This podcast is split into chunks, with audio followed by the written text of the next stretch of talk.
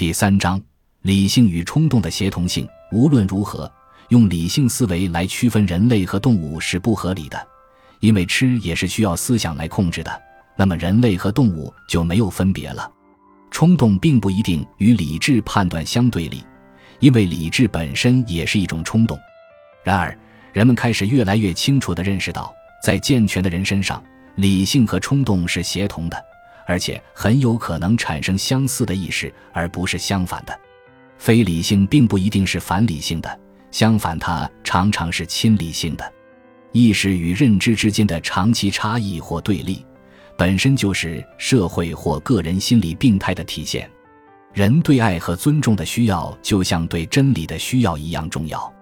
纯科学的价值并不比人本主义科学的价值更多或更少，人性同时决定了两者，甚至不需要将两者区分。在科学中获得乐趣的同时，又对人类有益。希腊人对理性的尊重并没有错，只是太排他了。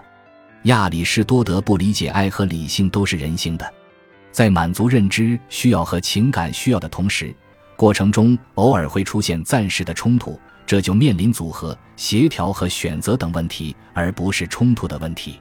理论科学家客观的、无私的、非人本的好奇心可能会危及其他同样重要的人类需要的满足，如安全需要。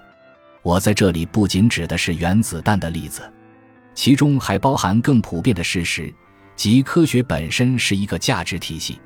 毕竟，科学家不仅只有伟大的爱因斯坦或牛顿。还有正在集中营里进行实验的科学家，或好莱坞的疯狂的科学家。一种更具体、更人性化、更鲜艳的关于真理和科学的定义是可以被找到的。